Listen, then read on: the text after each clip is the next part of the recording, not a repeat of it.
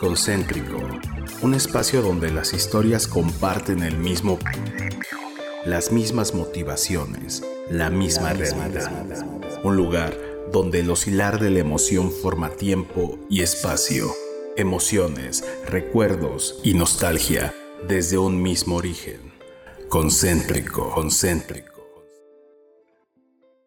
Hola, pues escuchas, yo soy Enrique y bienvenidos a Concéntrico, un programa donde las historias comparten el mismo origen. Philippe Petit, el hombre que cruzó las Torres Gemelas en la cuerda floja.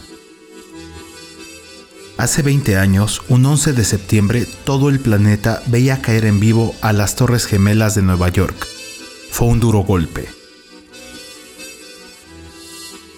Pero mucho antes de esta difícil situación, Hubo un hombre que incluso antes de que estuvieran construidas las torres, sabía que las conquistaría y su historia sería contada por mucho tiempo, como el único hombre que cruzó las torres gemelas en la cuerda floja.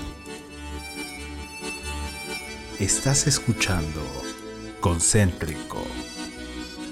El equilibrista francés hizo historia en 1974 cuando caminó entre las Torres Gemelas por casi una hora y su impresionante historia todavía sigue siendo contada.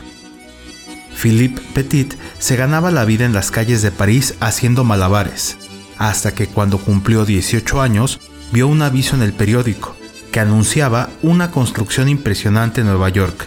Esto cambió su vida.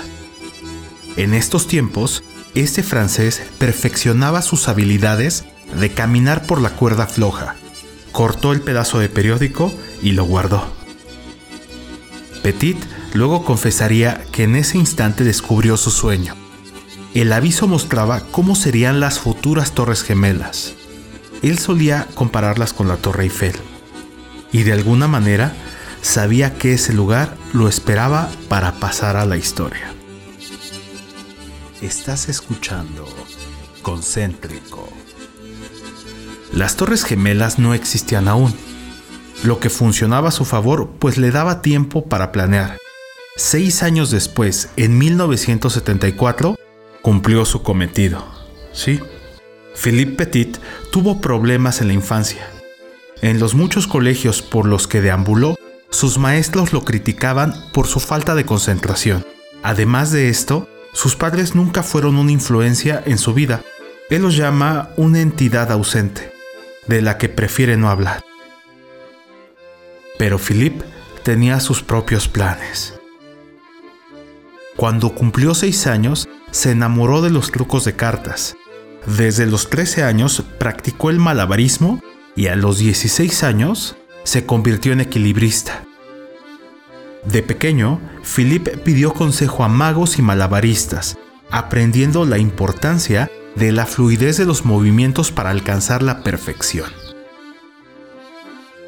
Petit respeta casi a nivel místico los espacios que atraviesa en su cuerda floja, esto como un ritual inviolable del espacio que atravesaba.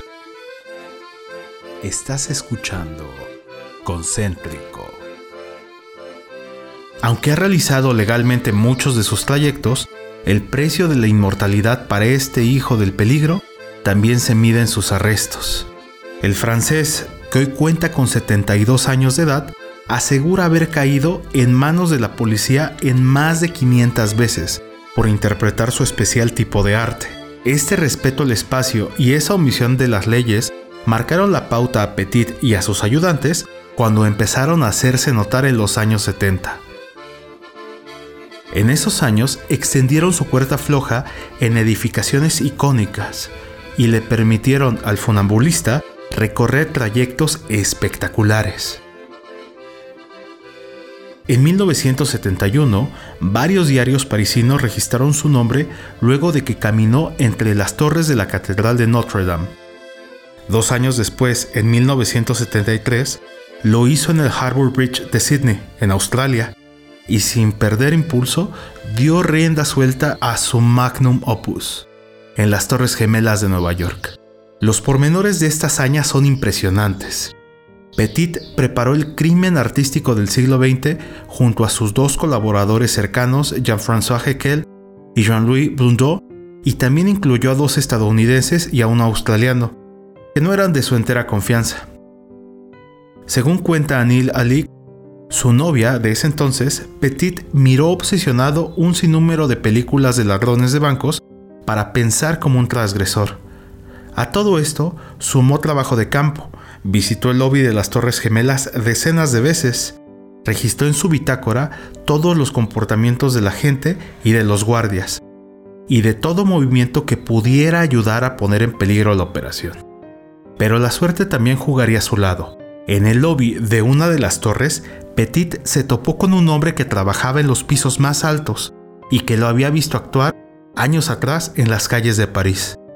Este mismo hombre decidió ayudar a Petit a entrar al edificio.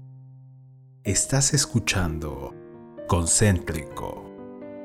Cuando llegó el día, Petit y sus colaboradores se repartieron en dos grupos. Milagrosamente, con una mezcla de sigilo y suerte, los dos grupos llegaron al piso más alto de su respectiva torre con todo el equipo necesario en el elevador de carga. Esperaron toda una noche de lado y lado, a que los vigilantes dejaran sus rondas y en la madrugada lograron asegurar el cable. Cuando los obreros empezaban a llegar para seguir la construcción, ya que los pisos de arriba aún estaban en obra, Petit dio el primer paso hacia el infinito con su pie izquierdo. Sí, era el día 7 de agosto de 1974. Las personas que caminaban por las calles de Manhattan, en Nueva York, se sorprendieron al mirar a las alturas y ver a un hombre que caminaba sobre un cable que unía las azoteas de las dos imponentes torres gemelas. El sueño de Philippe Petit, iniciado seis años antes, había comenzado. Fueron en total ocho las veces que Petit cruzó los 60 metros de distancia entre las torres gemelas, empleando para ello un periodo de 45 minutos. Su sueño comenzó a las 7.15 de la mañana hasta que la lluvia lo obligó a finalizar la hazaña y entregarse a los oficiales de policía que lo estaban esperando para detenerlo. Durante su caminar sobre el cable, a una altura mayor a los 400 metros, Petit quiso entretener a las personas que se fueron aglomerando abajo. Para ello, les saludó con reverencias, se acostó en el cable, se animó a bailar y se puso a conversar con una gaviota que se acercó volando a él. Al finalizar el acto, Philippe fue detenido y llevado a juicio por la falta de permisos para realizar esta impresionante hazaña. Sin embargo, debido a la buena percepción que tuvo este evento ante la opinión pública, los cargos se le retiraron y como castigo se le impuso la presentación de un espectáculo similar, pero a una altura mucho más baja, con la finalidad de divertir a los niños de la ciudad. Este espectáculo se realizó en el Central Park y consistió en cruzar el lago Beldever. Además, a Petit le fue otorgado un pase especial que le permitiría tener acceso a las azoteas de las Torres Gemelas de por vida. Y esta fue la historia de Petit Philippe, el hombre que cruzó las Torres Gemelas en la cuerda floja. Estás escuchando Concéntrico.